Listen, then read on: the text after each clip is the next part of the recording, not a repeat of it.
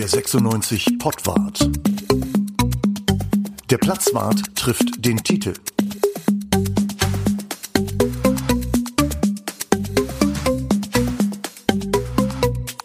Ja, herzlich willkommen zum Pottwart im August. Ähm, wir haben ähm, unseren äh, Mann vor Ort. Wir haben einen Reporter im Team. Äh, deswegen äh, der HZ Platzwart trifft den Titel, den Reporter-Titel.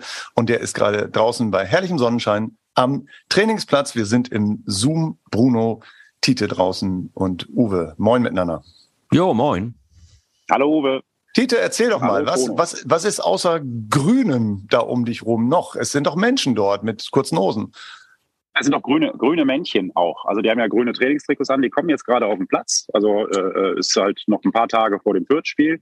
Jetzt hier ist ein öffentliches Training. Derek Köhn kommt jetzt gerade mit seinem quasi Rivalen Chelibi hier auf den Platz. Im Hintergrund weiß ich auch, was steht da. Haben sie so oh, langsam ja. angestiefelt. Ah, ja. Ne? So gute, gute Laune da hinten. So, die versammeln sich jetzt alle gerade, besprechen nochmal, äh, was sie gestern Abend alles gemacht haben, wo sie essen waren oder was weiß ich, was sie gestern gemacht haben. Und dann kommt dann irgendwann Leitl und dann geht's dann los. Bin mal gespannt, was heute der Schwerpunkt ist im Training. Ja. Gestern war so ein bisschen, bisschen hat Derek Köhn ein paar Flanken geübt, nochmal extra erstaunlich, weil äh, Köhn ja derjenige ist in der zweiten Liga, die meisten Flanken schlägt, aber das ist Leitl nicht gut genug, was er da so reinschlägt. Er sagte, Schusstechnik ist nochmal was anderes als Flankentechnik. Und da will er mit ihm arbeiten. Also das sind jetzt alles so Dinge, die ich jetzt beobachte, wie Leitl mit den, mit den Spielern halt dann arbeitet.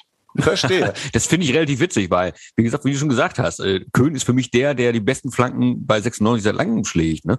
Äh, den jetzt dann auch zum Flankentraining abzustellen, ähm, ja, besser können natürlich alle werden, aber da würde ich vielleicht ein paar andere Jungs nehmen, oder? Ja, könnt ihr machen, aber, aber wenn, wenn der schon so oft zum Flanken kommt, dann wenn die Flanken dann noch besser kommen, dann äh, ist äh, das ist halt, halt als Volksversprechen. Das ist ja logisch. Aus Trainersicht ist das klar. Das würde ich auch so machen, glaube ich. Ich glaube, mhm. ich glaube, das sind echte Luxusprobleme, die wir da gerade besprechen. ja, witzig, witzig. Wir haben vor ein paar Wochen darüber gesprochen, dass, dass keiner Tore schießt, dass die ja. Abwehr wackelt, dass, äh, dass irgendwie alles furchtbar wieder ist und der Saisonstart völlig verstolpert. Und, ja. und, jetzt, und jetzt haben alle wieder Spaß auf 96 Fußball. Da alle Lust drauf. Genau. Oh, hör mal, was war, was war da los? Ja, da hat gerade einer äh, einen Tunnel gekriegt hier im Gammeleck. Das, äh, ah, verstehe. Genau. Okay. Ja, das Gute am Podcast ist ja, ihr müsst uns das alles glauben, was Bruno und ich jetzt tatsächlich sehen, da gerade bei Tite im Hintergrund. Aber das könnt ihr ja nicht. Aber äh, äh, es ist tatsächlich so, Tite im strahlenden Sonnenschein, äh, die 96 Leute alle gut drauf haben. Heute Morgen natürlich alle äh, die Doppelseite gelesen in der Hatz zum Thema Kind gegen Kegel und äh, ja, sind natürlich alle auf dem neuesten Stand, Tite, ne? oder? Die lesen alle die Hatz jeden Tag, oder? Äh, ja, oder andere Zeitungen kann ja auch sein. Da kommt der Weltmeister übrigens. Der Weltmeister ist da, man hat keine Unterschriften von Robert Zieler. Ja. Tatsächlich, ja, genau. Ja, ja, war, ich, weiß, ich weiß nicht, ob er es gelesen hat. Keine hast, Ahnung. du, hast du da eigentlich so eine, so, hast du da so eine Bannmeile eigentlich? Also darfst du nicht näher als acht Meter ran an, an Weltmeister und vielleicht vier Meter an Nachwuchsspieler und so? Äh, inoffiziell ja. Äh, es ist also, wenn ich wenn, wenn ich es mache, wenn, wenn ich es mache, dann, äh, dann gibt es dann gleich Ärger von der Medienabteilung. Die sind aber gerade nicht da. So rein theoretisch könnte ich jetzt hingehen und Ron Robert Zieler mit dazuschalten, wenn ich das wollte. Wartet ja. mal eben, wartet mal. Ja, frag doch mal. Ja, mach doch mal. Ja. Ron, grüß dich. Hi. Ich äh, mache gerade einen Podcast. Ach so, sag mal. Aber ich glaube, er will lieber trainieren. Immerhin. Man kann sagen, er hat am Podcast teilgenommen, oder? Dann können wir jetzt. ja, das können wir, können wir ankündigen. Podcast mit Ron. Das Teaser war genauso an, genau. Der Podcast mit Ron Robert Zieler. Mit Ron Robert Zieler, genau. Ach so, ja. Ist ein Anfang, ne? Zwei Wörter ist ein Anfang. Ähm, lass uns, bevor wir zum Fußball kommen, doch einmal kurz noch über das äh, äh reden, was dich, glaube ich, geschlaucht hat. Ein Interview mit den Vereinsmenschen äh, von Hannover 96, die sich gegen Kind stellen. Es ist genauso anstrengend wie ein äh, im Moment wie ein Interview mit Kind. Du warst dabei, Tite. Äh, schilder doch mal ein, deine Eindrücke und wann du wieder bei Sinnen warst.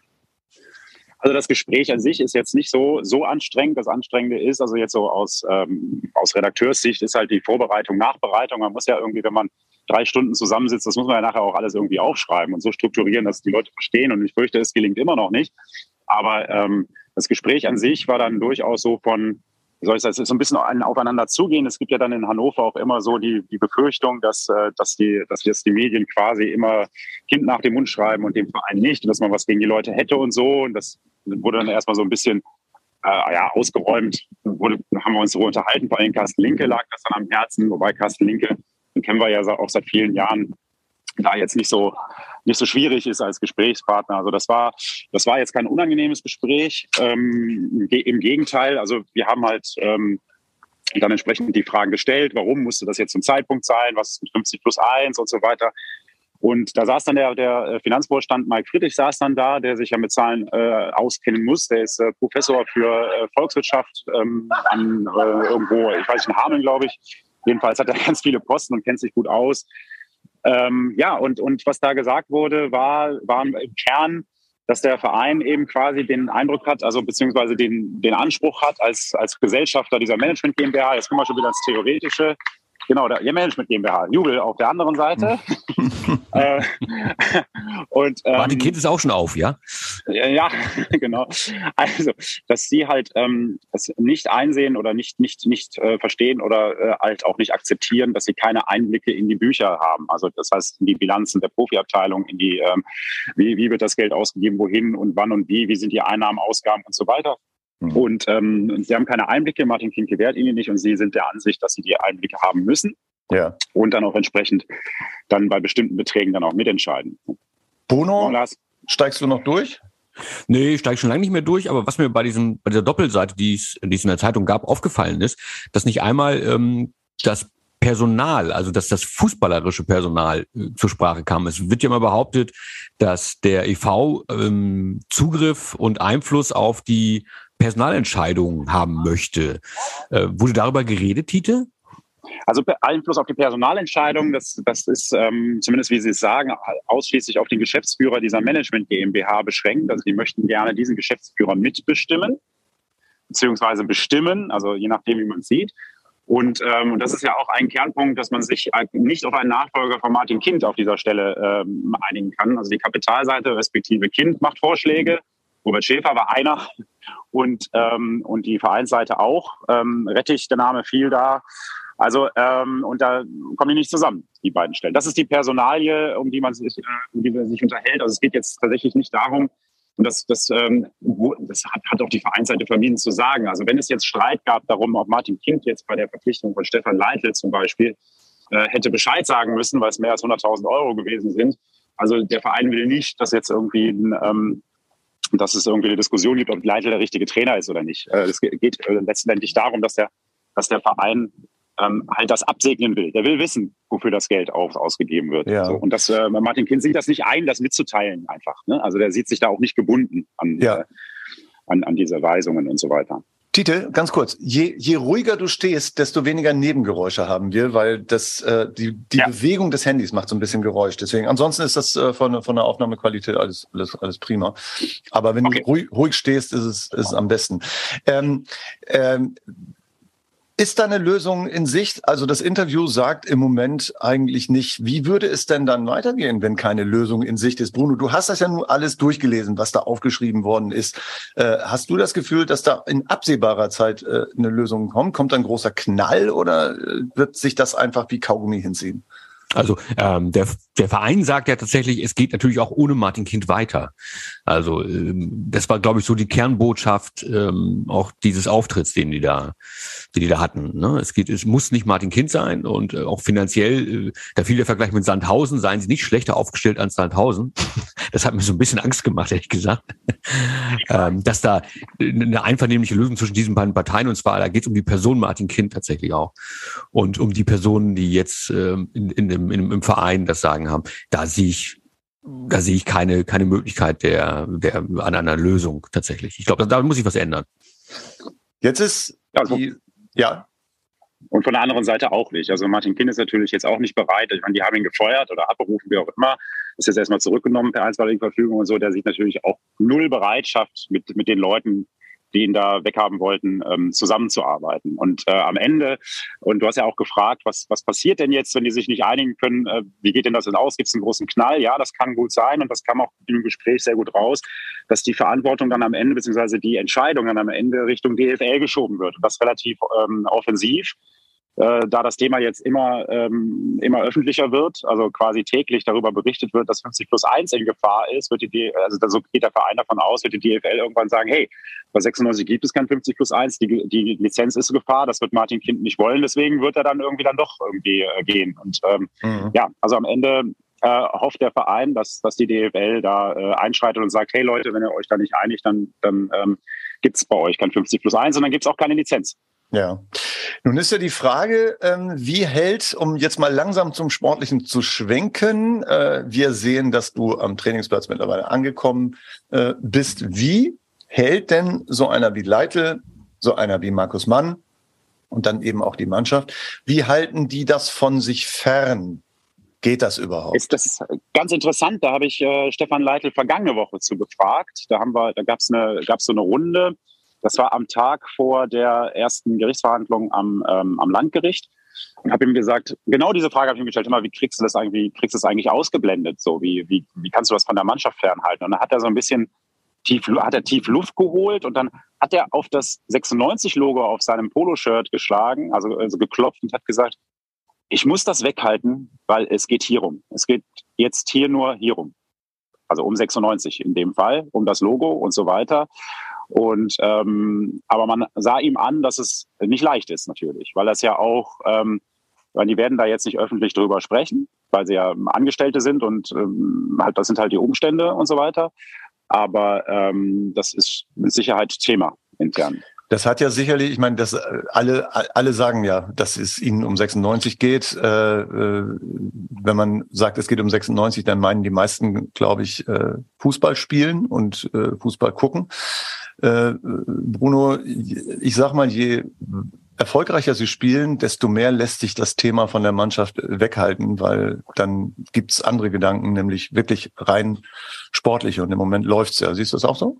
Mhm. Ja, es ist ähnlich wie beim Fanboykott, finde ich. Das ist, äh, kann man äh, ganz gut vergleichen. Also der Fanboykott ist, ist äh, so lange einigermaßen egal, solange die Mannschaft gut spielt, solange sie erfolgreich ist. Und erst wenn, wenn die Niederlagen kommen, dann fragt man sich, boah, wäre es vielleicht anders gelaufen mit einer Nordkurve, die voll da ist. Ne? Und so ähnlich mhm. ist es, glaube ich, auch jetzt in der Auseinandersetzung, die da ausgetragen wird, ähm, solange die, die Siege, die Erfolge da sind, die Ergebnisse da sind, ähm, ist es dann, ist das eine, ich will nicht sagen eine Randerscheinung, aber wird das halt so mitgenommen. Also in dem Augenblick, wo die Niederlagen kommen, wirst du darüber sprechen müssen.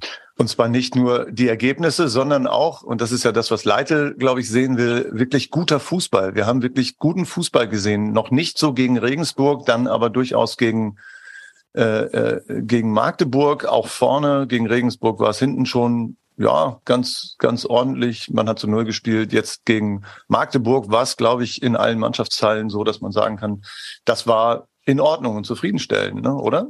Ja, wir sollten nur noch gegen Burg spielen, gegen Nürnberg zum Beispiel. Ja. Wäre eigentlich mein liebster nächster Gegner. Also Burg scheint uns zu liegen. Ne? Hamburg wäre wär so mein nächster Lieblingsgegner. Ne? Ja, und Braunburg, ne? Das kommt ja Braunburg, Braunburg haben wir auch noch, genau. Kommt demnächst dann, Da gibt's doch einiges an Burgen, die wir da erobern können. Ja, so allmählich, äh, Titel, wir äh, rauschen ja so allmählich in Richtung wirklich die großen Spiele, möglicherweise zwei ausverkaufte, äh, zwei aus, ausverkaufte Hütten äh, in den nächsten Wochen, Braunschweig, Hamburg, ähm, Braunschweig, ähm, nee, Hamburg ist doch ein Handspiel, ne, oder? Ich glaube ja. Ja, ja, es ist eins der Heimspiele, genau. Und äh, man könnte sagen, 96 ist allmählich gerüstet. Es heißt immer, man ist angekommen in der zweiten Liga. Man, ich weiß nicht, wer darauf kommt. Die spielen da schon fünf Jahre. Die werden da schon angekommen sein. Oder muss man jedes Jahr neu ankommen in der zweiten Liga? Immer wieder neu, ganz offensichtlich. Letztes Jahr äh, äh, hat man da ein bisschen für gebraucht. In dieser Saison ganz genauso. Also es ist ja, also, also neu ankommen. Es kommen ja so viele neue Spieler und Trainer und so weiter an die müssen ja auch erstmal hier sein. Also die müssen auch erstmal hier ankommen. Also, aber das, ja, das scheint tatsächlich, wenn man das so nimmt, dann, dann scheint das tatsächlich der Fall zu sein. Vor allen Dingen, also ich sag mal, Magdeburg war ja jetzt so ein Spiel. Äh, Leitl geht da all in, also äh, wirft da junge Spieler rein, also stürmt mit einem 17, noch 17-Jährigen, einem 19-Jährigen. Äh, Chef im Mittelfeld ist der 22-jährige Enzo Leopold, der noch nie in einer Profimannschaft in der Startelf gestanden hat. Also das war schon sehr mutig. Und äh, wenn das funktioniert, so wie in Magdeburg, dann kann man sagen, so, okay, jetzt hast du, jetzt haben wir zwei Mannschaften quasi, die wir aufstellen können und, und nie, kein Gegner wird vorher wissen, mit welchen Spielern äh, Leitl antritt. Mhm. Und das ist schon, schon ein Fund, das andere, das andere Mannschaften halt nicht haben. Da wirst du schwerer ausrechenbar, du hast frische, du kannst Druck auf die etablierten Profis machen. Also Leitl hat jetzt alle Spielräume, die man benötigt, die man sich wünscht als Trainer. Und dann deswegen kann man sagen, so jetzt sind sie angekommen, jetzt haben wir irgendwie so ein breites Spektrum an Spielern, an Möglichkeiten, Taktik. Das, das, die Grundformation hat er ja auch geändert mit Dreierkette, dann statt Raute im Mittelfeld. Mhm. Und ähm, ja, das ist, das, das sieht alles sehr, sehr gut aus. Und ähm, jetzt kann, jetzt kann die Saison losgehen, würde ich sagen.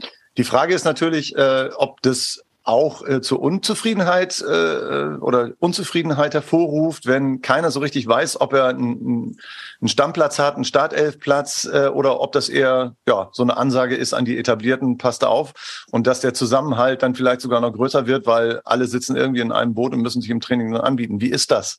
Fördert sowas Unzufriedenheit ja. oder also ist es besser eine, eine, eine wirkliche Stammformation zu haben oder lieber so? Nein, lieber so. Also, äh, also wer unzufrieden ist, wenn er als äh, Fußballprofi nicht spielt, der hat, der hat den falschen Job gewählt. Das, das gehört einfach dann auch dazu. Oder man kann ja unzufrieden sein, muss halt, halt die richtigen Schlüsse dann quasi motivatorisch da, daraus ziehen und sagen, okay, muss ich halt ein bisschen mehr machen. Sagt Leitl ja auch immer, äh, hier Fußballprofi zu sein, heißt nicht nur 90 Minuten am Tag Training zu machen, sondern auch vorher, nachher dran zu arbeiten. Das müssen die machen. Und ähm, und du hast ja, ähm, natürlich ist das so, dass, dass so eine Profimannschaft aus ganz vielen Ich-AGs äh, besteht, die aber natürlich nur erfolgreich sind als Ich-AG, wenn sie im Kollektiv halt funktionieren. Und da bist ja. du als Nummer 14 eben auch mit im Boot und du kannst dann von Nummer 14 kannst dann wieder die Nummer 8 werden, wie auch immer. Also Louis Schaub ist jetzt zum Beispiel äh, ist so ein Beispiel oder Besuschkow, die ja draußen waren. Erstmal Schaub hat ja gar nicht gespielt in Magdeburg, aber es ist ja ein guter Fußballer zweifellos und er muss halt auch im Spiel effektiver spielen und äh, eben keinen Stiefel runterspielen, wie, sage ich mal, Hallo dazu mal Ivar Fossum im, im Mittelfeld. Ne? Also immer so ein, ein Grundstiefel ohne, ohne Überraschung und so. Ne? Das gilt ja für andere Spieler auch. Cedric Teuchert muss sich auch hinten anstellen, hat auch ein bisschen komisch geguckt da, glaube ich, als er auf der Bank saß, hat aber dann nachher noch sein Tor gemacht. Also wie ich sagte, es, es läuft eigentlich alles für den Trainer in die komplett richtige Richtung. Ganz kurze Frage zwischendurch. Wie weit, du bist nah dran, wie weit ist äh, Sebastian Ernst von der, vom Kader entfernt oder von, von einem Einsatz? Spieltagskader zwei Monate, würde ich mal schätzen. Das ist, glaube ich, schon optimistisch geschätzt. Mhm. Also Rückrunde eher, also, ja.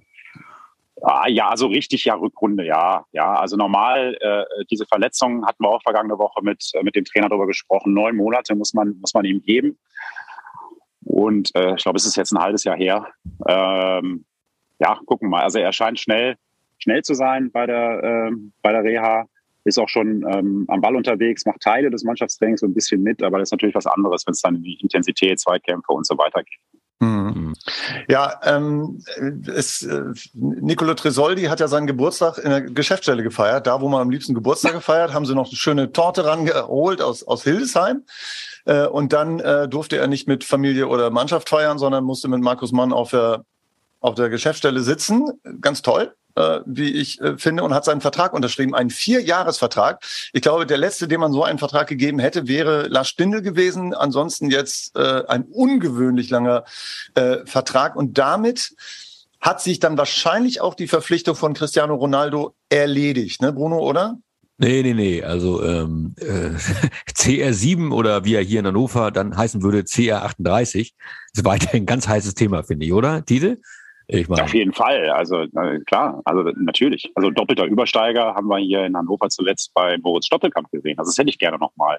Hm. Ja. Ne? Also ich bin mir sicher, also, Mann ist da ganz, ganz nah dran. Ganz, ganz, ganz intensiv hinterher. Ja, und, und Ronaldo wollte doch immer schon zweite Liga spielen, oder? Gegen Braunschweig. So Derby und so ein Scheiß. Hat der genau nicht? Genau sein Ding. Hat der nicht. Der hat noch nie gegen Braunschweig gespielt und äh, Champions League und Braunschweig, das ist ja eigentlich fast das Gleiche. Deswegen glaube ich, äh, sieht das auch ganz gut aus. Und ich glaube, Borussia Dortmund hat einfach aufgegeben, weil sie wussten, dass, äh, dass äh, Hannover 96 im Rennen ist, oder?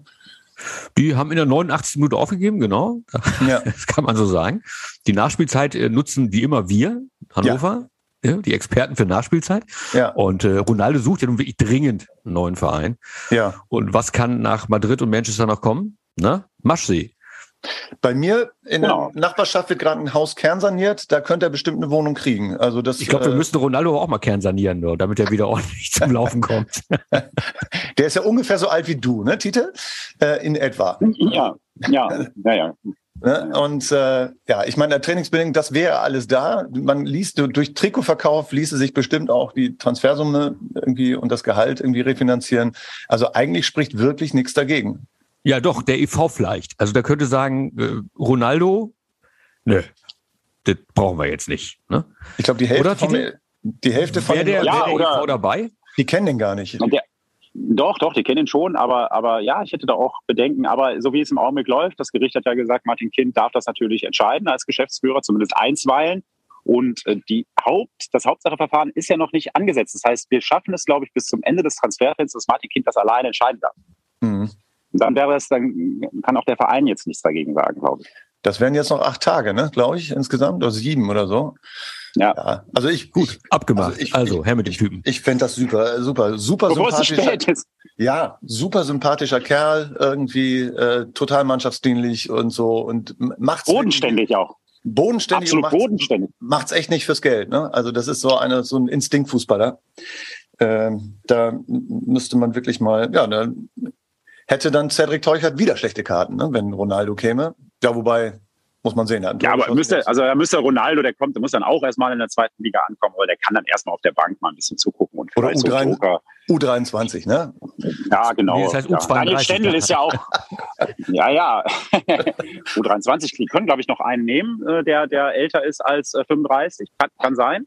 Und Daniel Stendel, der ist ja, der ist ja jünger als Ronaldo dann auch und ähm, kann ihm dann noch was beibringen. Daniel Stendel ist ja auch im britischen Fußball zu Hause Ja, und äh, ne, das passt, also muss ich man sagen. finde, da laufen viele Fäden zusammen und auch Rangnick 96, Menu und so. Da, da gibt's so viele Sachen, die da einfach, die, die sehr klar darauf hindeuten, dass Ronaldo Ja. nächste Woche hier. Wir sind ja auch, wir, wir, wir sind ja auch das Lissabon des Nordens, wie man immer so sagt in Europa. So sehe ich das nämlich auch.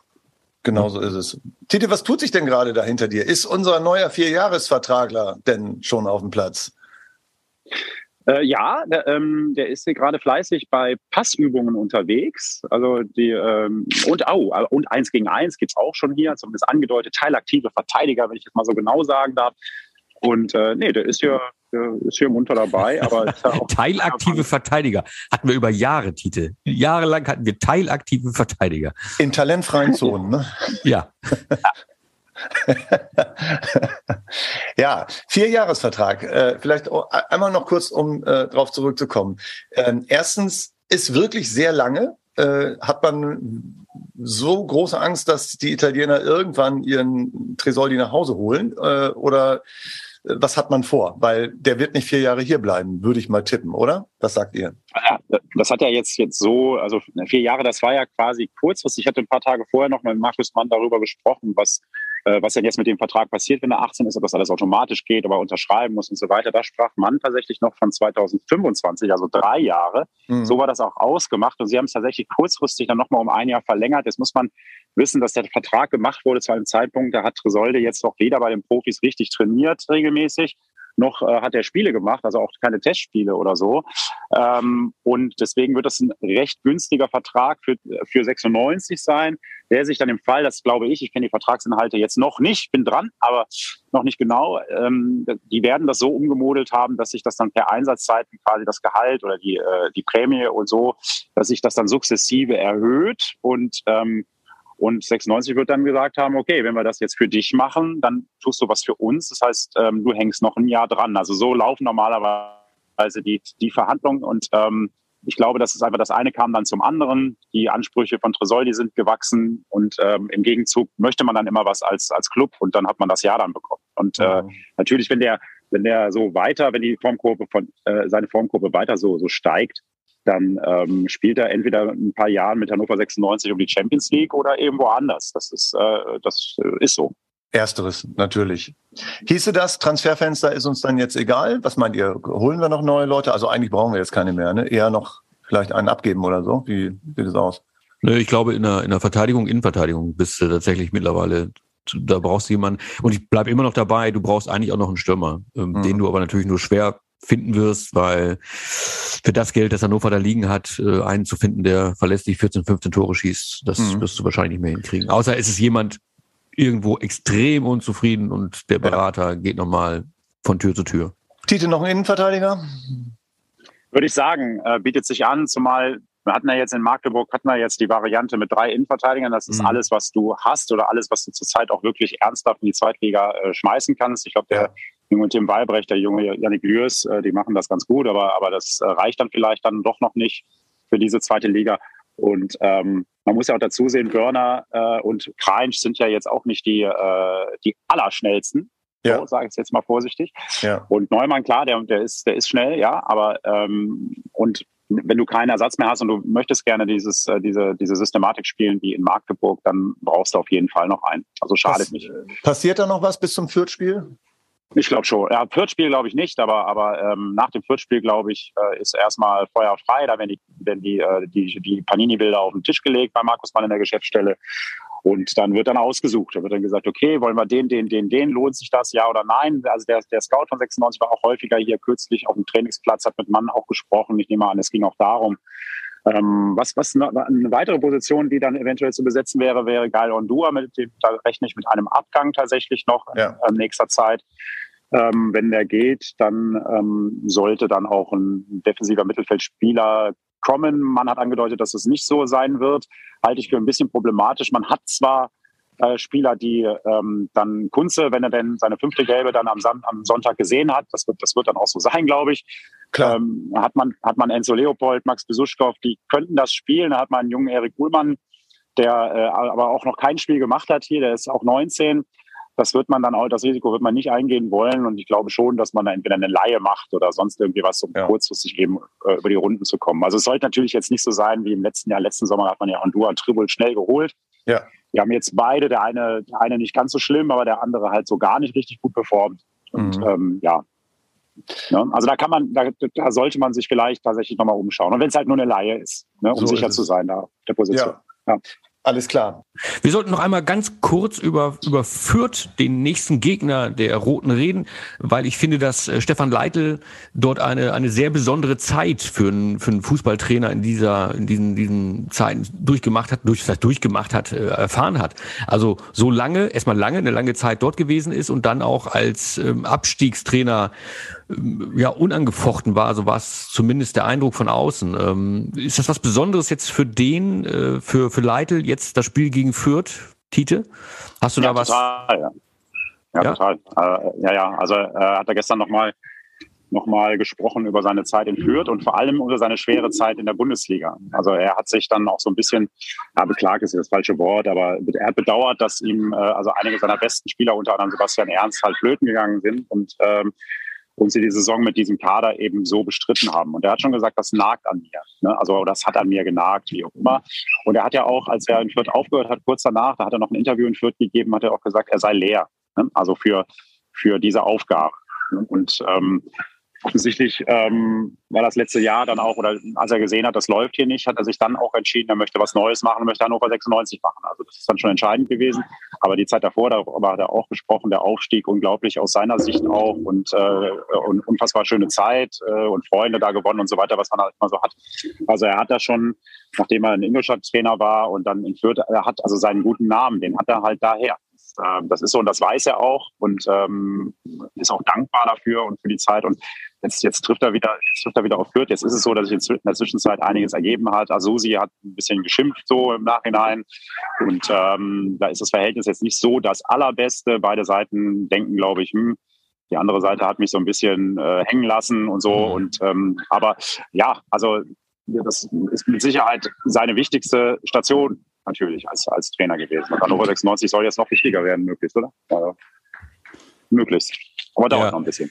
Wie viel, wie viel führt hat er nach, nach Hannover geholt? Also jetzt von den Spielern mal abgesehen, von Harvard Nielsen zum Beispiel. Also wie viel, wie viel Mentalität ist rübergekommen aus Fürth?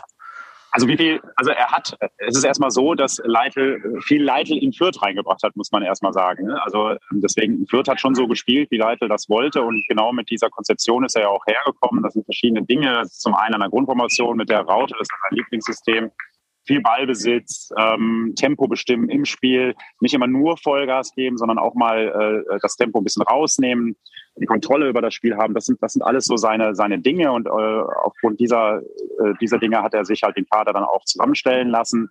Aber Nielsen geholt, äh, quasi als Steuermann in der Spitze und ähm, ja, also das ist schon, schon so, das ist schon so er hat das, diese Folie, die er in Fürth auf diesen Club gelegt hat, auf die Mannschaft gelegt hat, die hat er hier in Hannover auch aufgelegt. Und äh, was ein Fürth jetzt nicht ganz so radikal gemacht hat wie hier jetzt äh, in Magdeburg, ist die jungen Spieler einzubauen. Das hat er jetzt äh, sehr radikal, wie ich finde, durchgezogen, erfolgreich auch. Und ähm, ja, insofern stimmt das schon. Also das, was er in Fürth gemacht hat, versucht er jetzt hier zu wiederholen. Natürlich ist er ein paar Jahre, also hat jetzt drei Jahre Erfahrung gesammelt dort und äh, mit der Erfahrung äh, seine eigene Konzeption auch weiterentwickelt. Und was er vor allem auch mitgebracht hat, und das äh, finde ich einen wichtigen Aspekt, das ist ein starken Co-Trainer. Mijatovic ist ein Trainer, der sehr großen Einfluss hat, auch auf die Mannschaft und auch die Trainingsgestaltung übernimmt und äh, mit übernimmt. Mitleid, leider will ich das sagen, aber Mertovic ist da sehr aktiv, auch auf der Bank, kümmert sich um einzel, einzelne Sachen, zum Beispiel Standards. Das ist Mijatovics Aufgabe. Wenn es ähm, in Defensive, Offensive, da sieht man ihn immer gestikulieren, er spricht die Spieler an, wo sie denn jetzt zu stehen haben. Also das ist ähm, auch ein wichtiger Punkt, dass es nicht nur einen Trainer gibt und, und schwache Co-Trainer oder Co-Trainer nicht viel zu sagen haben und nur nicken, sondern Mijatovic ist einer, der wirklich was zu sagen hat hier. Und also haben wir es ihm zu verdanken, dass wir neuerdings äh, nach Ecken äh, Tore erzielen. Ja, da bin ich jetzt noch nicht so ganz hintergestiegen. Ich war jetzt gestern bei dem Gespräch mit Leiter nicht dabei. Er hat ja seltsamerweise nach dem, nach dem, nach dem Eckball, oh, der Ball. Ich muss da gerade mal kurz den Ball zurückschieben. Ah, das, das ist jetzt gelebter Podcast, würde ich sagen. Ja, so, aber er hat ihn voll in die Büsche geschossen, hast du ja, gesehen? Er, ja, aber er muss ihn über den Zaun schießen. Ich glaube, das. Vergiss Wer es. war das? Der Zaun ist einen Meter hoch. Ja. Äh, ist er angekommen, der Pass? Meiner, ja, ja, natürlich. Ja. Ja, alte Schule, alte Schule. Und ich meine, äh, man muss auch sagen, Leitl ist der Trainer, der Simon Roya das erste Tor beschert hat, letztendlich, ne? Durch Vertrauen, durch Aufstellen und eigentlich äh, schwang in dem Schuss, in dem wunderschönen Schuss, ähm, auch ein bisschen Leitl mit. Ich bin da ganz sicher. Ja, ja, ja, das hat ja auch was mit dieser Aufstellung zu tun, die er gemacht hat. Also durch die, dieses äh, 3-4-3 oder 3-5-2-System sind natürlich dann auch die Bahnspieler, die Flügelspieler Moroja und äh, Köhn permanent weiter vorne. Und äh, der Weg dann zum Strafraum, der ist dann kürzer und äh, und dann kann er auch so einen Abschluss machen. Ne? Also das ist äh, klar, das äh, hat er ihm ermöglicht, ja. Irgendjemand hat ermittelt, dass äh, tatsächlich 96 insgesamt die Mannschaft ist, die ja die meisten Flanken reinschlägt. Äh, wenn das dann jetzt noch besser wird und da vorne steht einer, der die auch verwerten kann, dann könnte das eine gute Zeit werden. Aber ein Kopfballungeheuer haben wir da im Moment nicht drin. Ne? Also äh, Nielsen äh, hat sehr, sehr viele Kopfbälle gespielt äh, im Spiel gegen Magdeburg, war super wichtig und zwar so als, als mit dem Rücken zum Tor, Wandspieler heißt das, glaube ich, oder so, ne? dass der einfach Dinge Dinge weitergeleitet hat. Der hat unglaublich viele Kopfbälle weitergeleitet und hat das äh, Moroja-Tor eingeleitet, finde ich, mit einer sehr, sehr überlegten, coolen Aktion. Ähm, super wichtig, äh, der Typ da vorne drin, aber äh, die Flanken verwerten, da muss man noch mal gucken, ob man da ja jemanden hat, der auch mal wirklich so einen Kopfball reinmacht. Weil so einen richtigen Knipser haben sie da ja nicht für diese Flanken im Moment, oder? Naja, Schatzschneider, aber der ist auf der Bank, ne? Ja, ja, das stimmt. Also der wäre zumindest von der Körpergröße und vom, vom fußballerischen Vermögen wäre der genau richtig jetzt. Mit, mit CR38 zusammen, ne? Also mit, mit Ronaldo, Schatzschneider Ronaldo, das wäre das Dream Team. Ich glaube, da sind alle neidisch. Ja, zusammen wären sie CR 100, oder? Ja.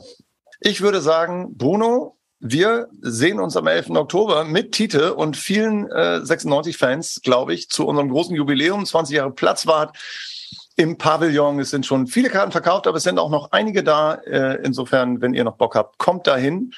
Wir freuen uns sehr drüber und ansonsten sehen und hören wir uns erstmal beim nächsten Podwart hier, entweder nächste oder übernächste Woche. Ich würde sagen, wenn ihr nichts mehr habt, machen wir es kurz. Bis zum nächsten Mal. Alles bis klar, denne. bleibt munter, Leute. Jo. Ja, auch. Alles Gute, bis bald. Tschüss. Ciao. Der 96 Pottwart. Der Platzwart trifft den Titel.